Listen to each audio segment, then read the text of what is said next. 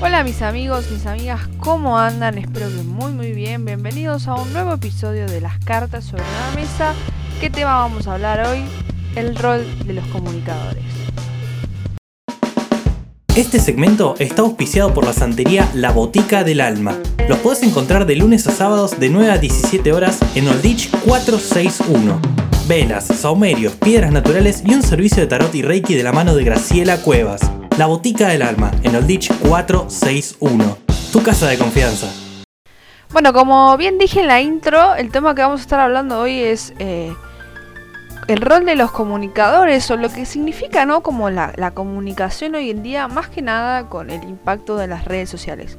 Ya hace varios episodios como que venimos hablando de un montón de problemáticas y secuencias que se vienen tocando, en donde su principal eh, consecuente o su principal generador es justamente las redes sociales. O sea, son las que mediante su consumo masivo y súper... Eh, explotado en todos lados, se generó generaron a partir de ellas un montón de consecuencias y problemáticas que ya hace bastante que vienen, ¿no? Pero como que recién ahora eh, empiezan a tener nombre y, e identidad, podríamos decir, ¿no?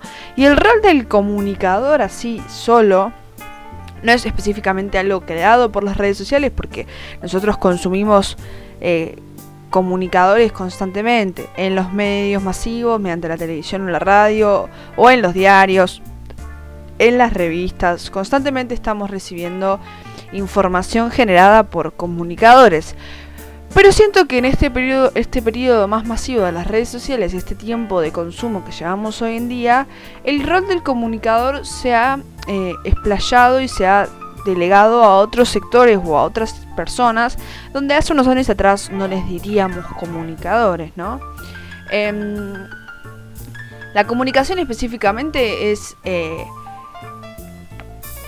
poder, eh, o sea, el término que podríamos decir de, del que estamos hablando es el de comunicador social, que es aquella persona capaz de escoger ciertos conceptos y utilizarlos de tal manera que al realizar su trabajo mediante cualquier formato, o sea, puede ser, como decíamos, programa de televisión, radio, diario o mediante una historia de Instagram, esa es su manera de trabajarlo, la información llegue clara y concisa al público relacionada obviamente a sus intereses, ¿no? O sea, em, la persona tiene que, a la hora de este comunicador, de proyectar su, su mensaje y querer que llegue, tiene que ser muy claro y conciso a la hora de qué palabras utiliza, de qué manera lo explica, porque sabemos muy bien que dentro del lenguaje, todo lo que se diga o no se diga o se comunique, eh, va a afectar al producto final que llegue del otro lado, ¿no?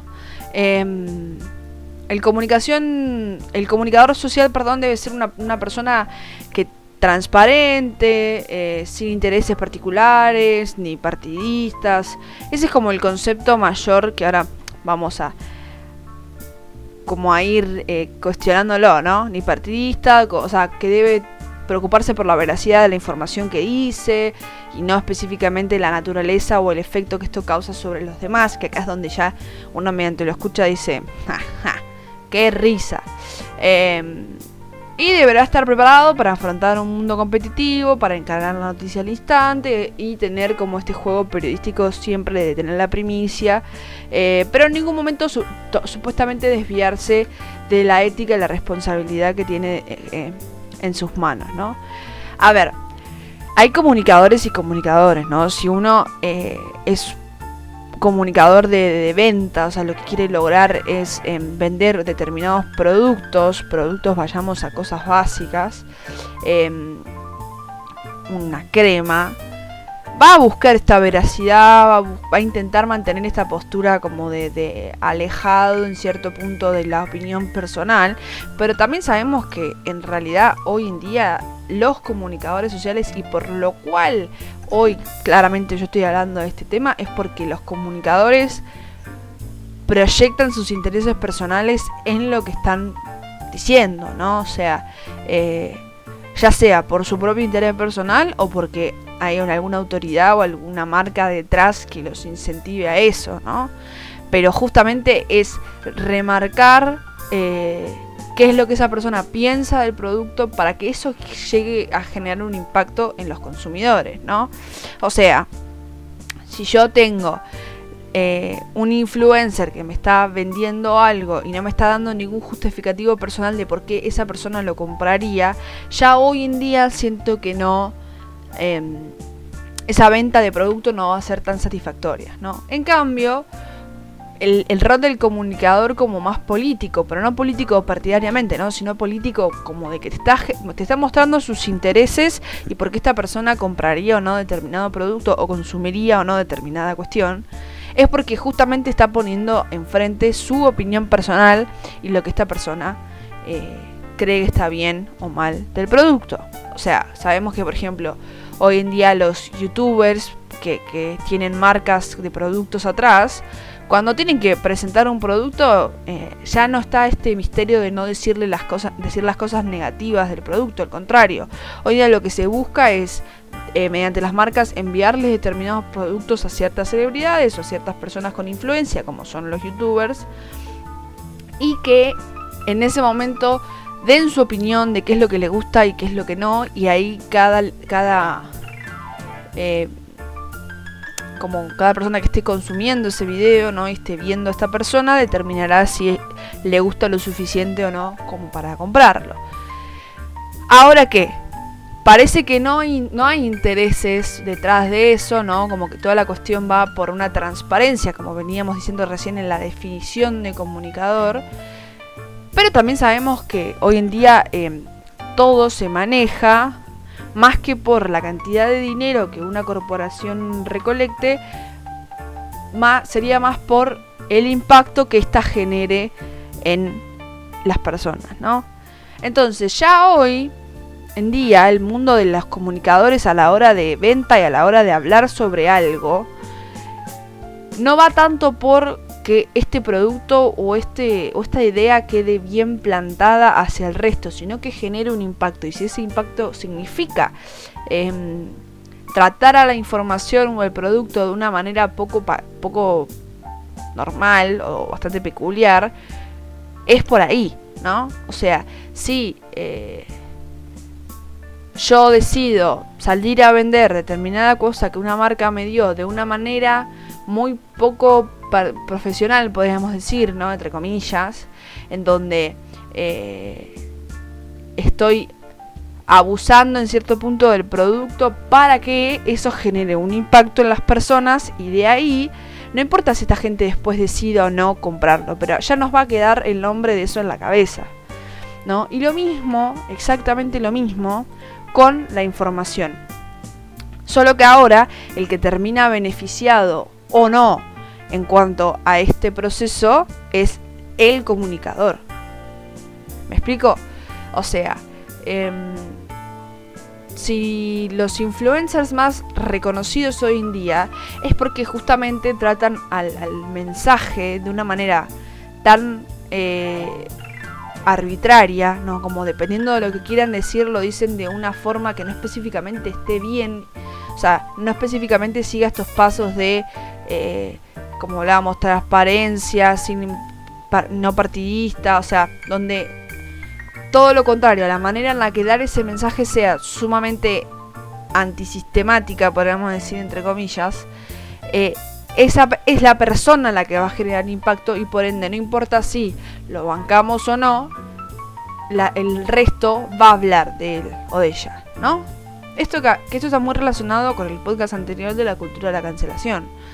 Em, de que acá el juego del comunicador es que no importa cómo llegue su mensaje, que tampoco termina siendo, tampoco terminamos de saber si es, el mensaje que llega, ¿no? Porque también sabemos que eh, para el mundo de los comunicadores específicamente, eh, lo que importa es el mensaje que capta la gente, ¿no? O sea, si un comunicador sube una historia hablando de determinado tema, donde su posición personal o a donde él o ella quiere llegar es determinada cosa, pero las personas por la manera en la que lo dijo, las palabras que utilizó o lo que sea, corrieron el foco para otro lado, no importa si esta persona se reesmeró en que su mensaje llegue bien, el que captó la gente es el que va a valer. ¿no? Esto es lo mismo que decíamos eh, con la cultura de la cancelación. No importa si no está chequeado todo lo que por lo que a esta persona la estén cancelando. Eso es lo que va a pesar. Lo que alguien en algún momento dijo con, respecto a esta persona. ¿no? Entonces es como interesante también esto de pensarlo desde una perspectiva de cómo las redes de una manera u otra terminan tendiendo a llevarnos a la ignorancia, ¿no? Al consumo eh, no específicamente verificado. Por ejemplo, hace poco pasó una situación, no sé si se acuerdan, en este programa de Sofi Carmona y Santi Maratea que se llama eh, La Generación Perdida, donde en ese momento Santiago habló de una persona como escrachándola públicamente por lo que se había generado, pero no se tomó ni cinco segundos de chequear realmente si esta persona es la que era, ¿no? O sea, en síntesis, canceló a alguien y después al ratito se dio cuenta de que nada que ver y lo corrigió en el momento, pero de una manera muy poco profesional para estar poniendo un, un peso tan grande como hoy en día es cancelar a una celebridad. Entonces acá es como, ¿qué pasa con el rol de comunicador de esta persona? ¿no? O sea, está mediante, no solo que él tiene su posición de comunicador en las redes, sino que estaba en una de las radios más importantes como es Vorterix, con millones de cámaras enfocándolo, o sea, no había chance de eh, refutar su, su, su, información acaso de que en ese mismo momento lo haga y pidiendo muchísimas disculpas, ¿no? Em, entonces, ¿Qué onda el rol de comunicador de, esta persona? De él, hablo de él y pongo este ejemplo, pero en realidad es masivo. O sea, ¿qué está pasando con estos comunicadores que al final lo único que lo, último que terminan haciendo es comunicar? Sino que terminan generando todo un espectro donde como, como, como hablamos ahora, y como hablábamos con la cultura de la cancelación, el foco, lo importante por lo que un comunicador tiene que preocuparse, que es el mensaje, termina siendo lo de menos. ¿Por qué? Porque acá lo que quería decir Santi Maratea es que había una persona que era súper violenta y que no merecía aprobación social. Joya. ¿Eso es lo que nos terminó quedando? No, lo que quedó es que el boludo de Santiago Maratea se equivocó a la hora de hablar con alguien porque no tuvo el trabajo profesional de chequear lo que estaba diciendo. Entonces, otra persona se, enojó totalmente con él porque obviamente estaba siendo culpada indebidamente, ¿no? Entonces, no es joda, no es un chiste ser comunicador. Y parece que lo está haciendo. Eh,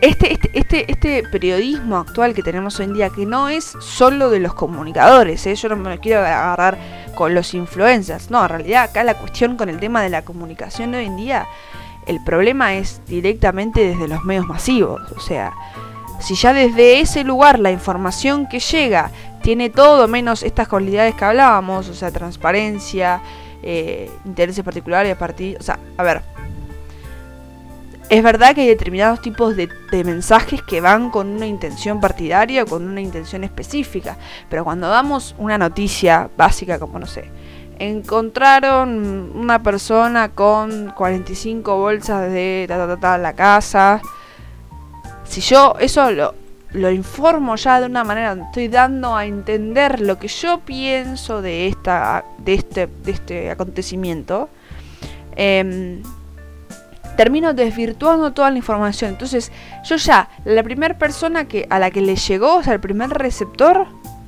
ya no recibió la información transparente, recibió lo que esta persona interpretó de la situación. Esta persona llamada, obviamente, no, periodista. Después, llega al primer receptor, que ponerle que fue alguien que vio el programa en ese momento, obviamente como todo con como la comunicación, se empieza a ir de boca en boca. Entonces, pongámosle que yo era la persona que estaba viendo en el noticiero en ese momento, recibo eso y me quedo con lo que el periodista dijo y se lo cuento a mi vecino. Y ya yo seguramente en la manera en la que se lo cuente, además de decirle lo que el periodista piensa de esa situación, también le voy a decir lo que yo pienso de esta situación. Que puede llegar a ser muy similar de lo que dijeron en la tele, o totalmente distinto. Entonces, a la tercera persona ya que se enteró de esta noticia, el mensaje, el fin específico de que hubo una persona que le encontraron tanta cantidad de lo que sea, ¿no? No está más, desapareció. Eso es, la, eso es el, obviamente eso es el, poder mediático, ¿no? O sea, cuando se habla desde la perspectiva de eh, el impacto de los medios masivos y hegemónicos, que la gente, hay personas que dicen, pero, pero ¿cómo un, un noticiero o un canal o un diario va a manejar el país? Jaja, claro que sí.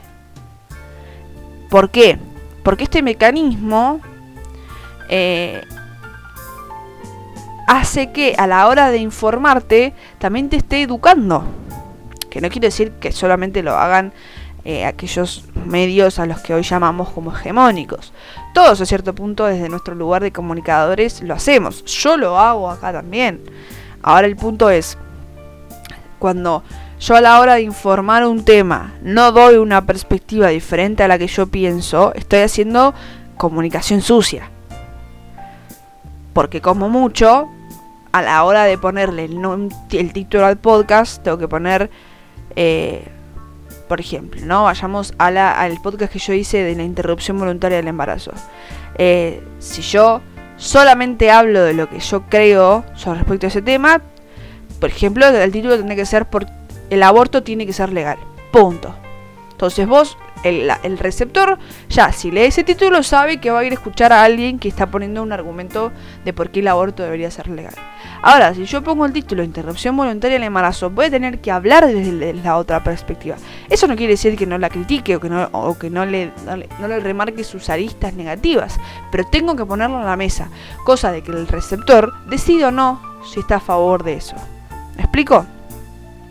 Hoy, el comunicador ya dejó de ser solo el periodista de la tele o del diario o de lo que sea. Pasó a ser cualquier persona con un mínimo porcentaje de poder en cualquier espacio que genere impacto. Ya sea los medios, ya sea las redes sociales, ¿no? ¿Y qué quiere decir cualquier persona que tenga un mínimo de poder para generar un impacto? Cualquiera de nosotros, porque hoy en día uno tiene la posibilidad de publicar un tweet y que llegue a millones de personas.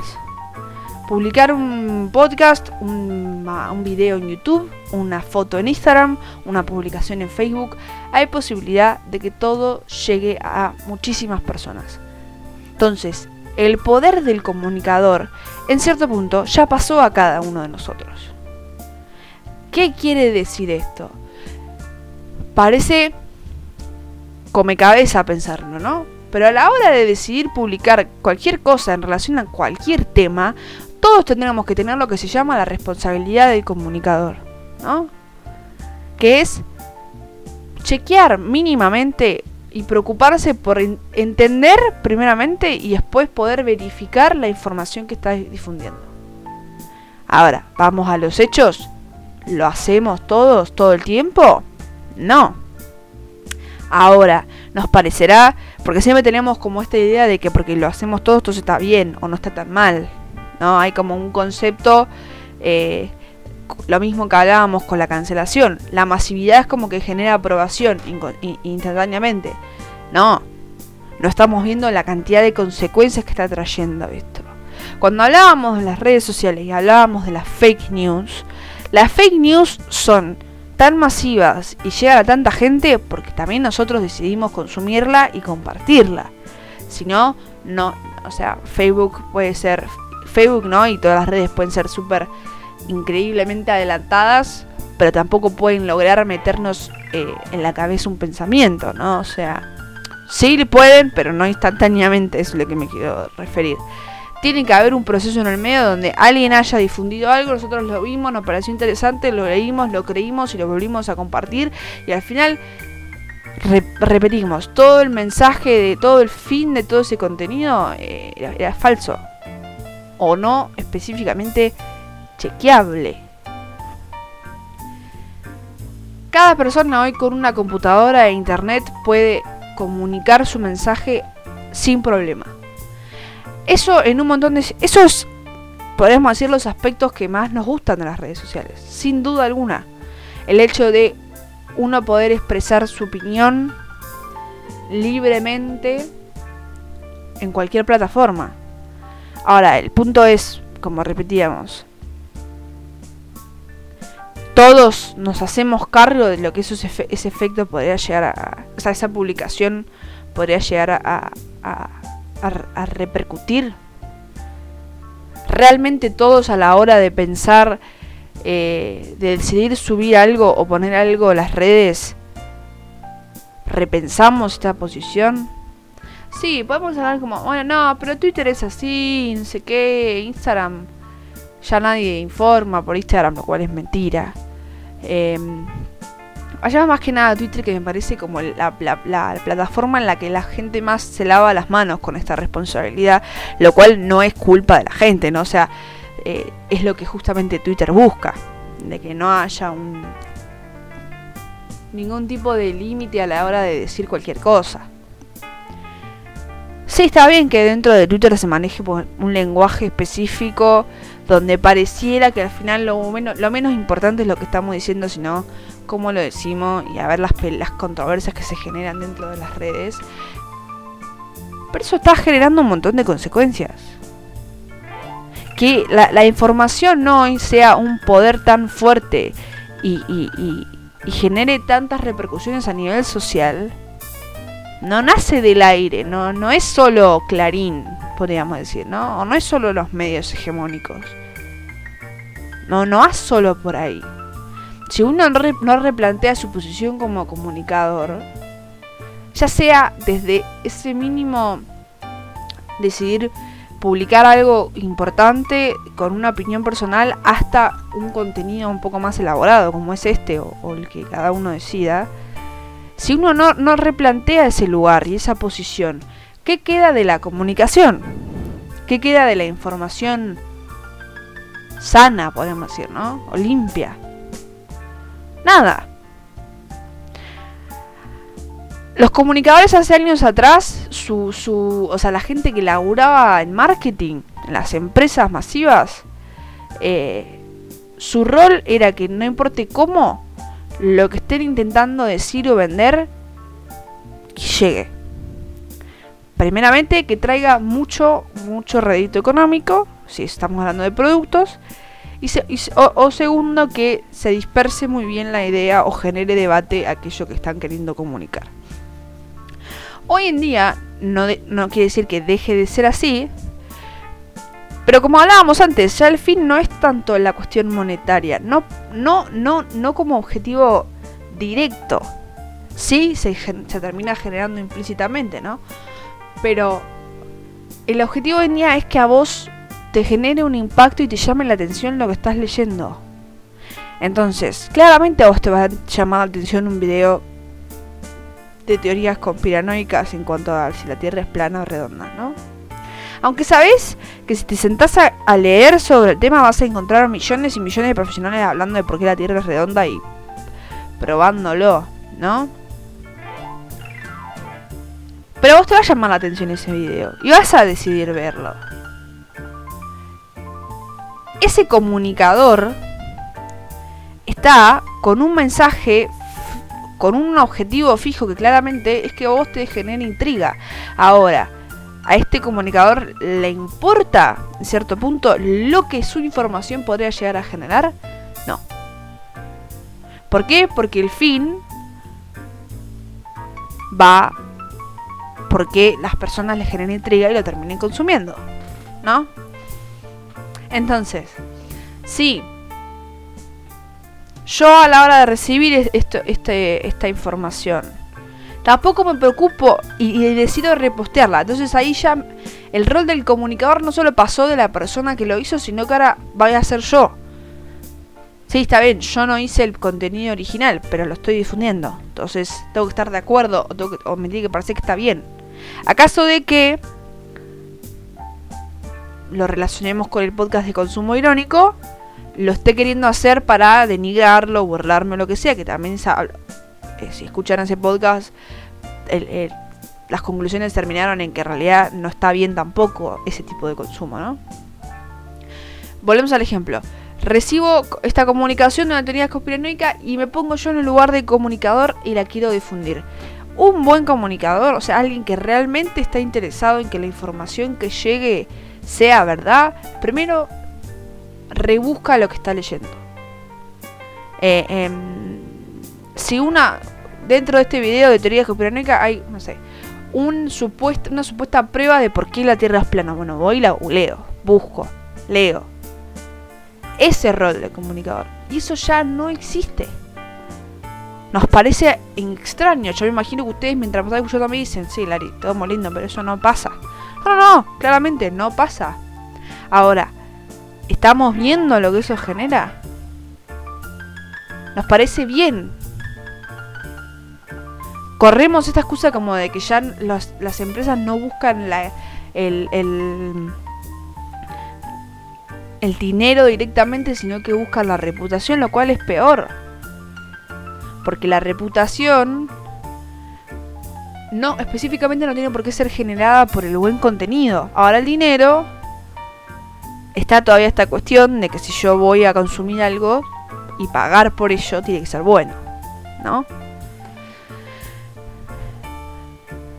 Nosotros, como ciudadanos con derecho a la información, tenemos todo el tiempo eh, la, posibilidad de, de quejarnos o de recuestionar lo que estamos leyendo o incluso lo que nos está lo que nos están queriendo informar, ¿no? O sea, eh, eso es algo que podemos hacer, pero tampoco tenemos la educación eh, eh, la educación en el sentido de nunca nos dijeron que lo podíamos hacer.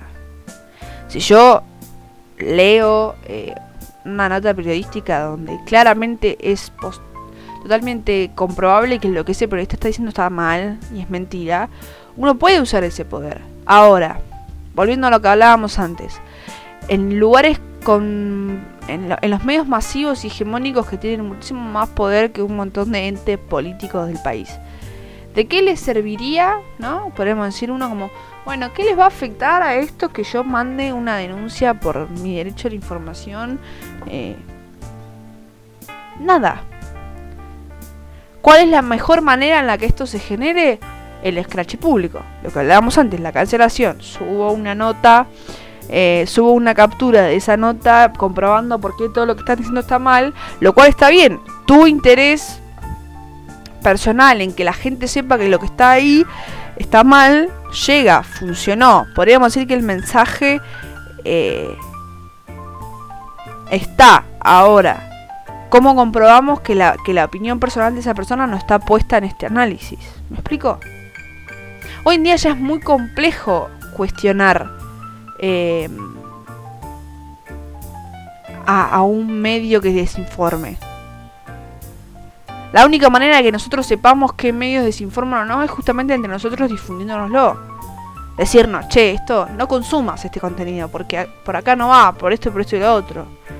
Que claro que sirve y que claramente es la manera que tenemos hoy en día, ¿no? Em,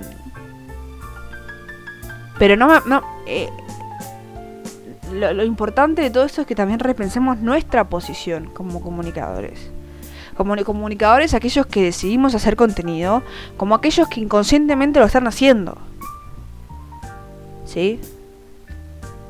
A todos nos gusta agarrar el celular, poner play las historias para que grabe y decir lo que pensamos de ciertas cosas. Ahora, ¿cuántos de nosotros que decidimos hacer eso nos preocupamos porque por lo menos nuestra opinión esté construida en base a cuestiones verídicas y chequeables. ¿No? Y como mucho en el caso de que querramos opinar de algo y no tenemos información, o uno, no opinamos, o dos, remarcamos que no tenemos la información suficiente. No, mira, yo estoy, opino tal, tal, tal, pero la verdad es que tampoco estoy lo suficientemente instruida e informada del tema como para hablar. ¿No? La, comunicación es eh, uno de los poderes más fuertes que tiene una sociedad. Em, es el mecanismo para poder llegar a un montón de cosas. Y si todo lo que hacemos se basa en una comunicación sucia, el propio peso de lo que de nuestro propio discurso va a empezar a bajar. O le queremos a todos todo o no le queremos nada a nadie. No va a haber punto medio. Y a eso es lo que nos estamos llevando. A este blanco y negro que hablábamos con la cancelación. O alguien por su reputación buena le creemos todo lo que dice. O alguien por estar cancelado, su reputación mala, todo lo que diga nos va a parecer falso o irrelevante. ¿No? Todo este, toda esta fragmentación y esta polarización que ya se está generando hace mucho y en un montón de aspectos, no solo en la comunicación, ¿no? Tipo, política y económicamente de toda la vida nos termina conduciendo, como hablábamos con la cultura de la cancelación, a, una falta de, escucha masiva. Pero al mismo tiempo, mucha escucha a lugares donde no deberíamos, o posiciones donde no específicamente son las mejores. Entonces, ¿qué, terminamos generando con todo esto? Primero, muchísimas problemáticas sociales donde eh, empezamos a, remarcar nuestros vínculos y nuestros tratos dependiendo de lo que cada persona piense o no piense sobre un tema. Lo cual en ciertos aspectos cada uno podría decir como, bueno, yo me relaciono con ese tipo de gente por tal y tal cosa y está bien, ¿no? Todo es respetable. Pero el rol del comunicador justamente es generar el debate, pero mediante un lugar limpio, ¿no? Eh, el rol del comunicador es poner en la mesa el tema. No estar opinando de aquello. ¿Me explico? Em, o así, creo yo, y acá es donde me remarco mi opinión personal, es como debería funcionar el, rol del comunicador. ¿No? Desde esta posición de yo te doy la información. Y al fin de mi nota, de mi audio, de mi, de, mis te digo lo que pienso. Pero la información la tenés vos. Vos con eso decidís repensarla, debatirla y posicionarte donde quieras. Pero lo que yo hago es darte la información. Limpia. No te digo qué es lo que tenés que pensar. Yo en este momento podría decirles, yo creo que este es un problema muy grave. Pero lo dejo a ustedes. Quizás ustedes crean que esta es una gran manera de comunicarse hoy en día, mediante la, opinión. Bueno, nos podemos sentar y discutirlo. Pero el punto es, si cada información que vamos a generar va a estar totalmente eh, inundada o, manchada con lo que uno crea mediante la, lo que se le haya caído en la cabeza, que está bien o está mal, Estamos jugando con fuego. Estamos jugando con fuego. Estamos haciendo de la comunicación un arma totalmente negativa. Como todo, ¿no? La política tiene su, doble cara, la economía tiene su la comunicación o, la, o los medios tienen su doble cara, ¿no? Eh, este, como ya venía adelantando en, en los episodios pasados y en el Instagram que me pueden seguir es arroba las. Es el último episodio del año y por eso me pareció importante hablar de, este tema como comunicadora. Yo no, no me autopercibo como comunicadora porque me, me, sienta más profesional, sino porque justamente entiendo que sea una, 10, 30 o 500 personas las que me hayan escuchado, tengo que estar dando una información que sienta que, que les permita a ustedes el debate y reflexionar, pero que tampoco les esté generando una imposición de lo que está bien o está mal, ¿no? A veces con ciertos temas uno lo cumple mejor, con otros tengo que admitir que no tanto, porque también uno eh, es más tajante con ciertas cosas o no. Gracias totales, totales, totales a todos por estas escuchas desde abril hasta acá. Eh, ha sido un año increíble a toda la gente que escuchó cada episodio de las cartas sobre la mesa. y me hizo el aguante. Eh, la verdad que es un espacio que, amo, que adoro y que entendí que, es por acá. Eh, pero es todo esto, es muy importante la respuesta del otro lado para motivarse a uno mismo, ¿no? A hacer. Espero que les haya gustado, espero que les haya... Este fue un podcast también más de charla, más liviano. Em, como siempre, cualquier duda, inquietud, comentario, queja, lo que me quieran decir, escríbanme, como decía antes, a mi Instagram, arroba las cartas, sobre la mesa punto podcast, a mi Instagram personal, arroba la Gracias, gracias totales por este año y todo dependerá de ustedes qué pasará el año que viene. Espero que lo disfruten, que tengan lindas fiestas y nos vemos pronto.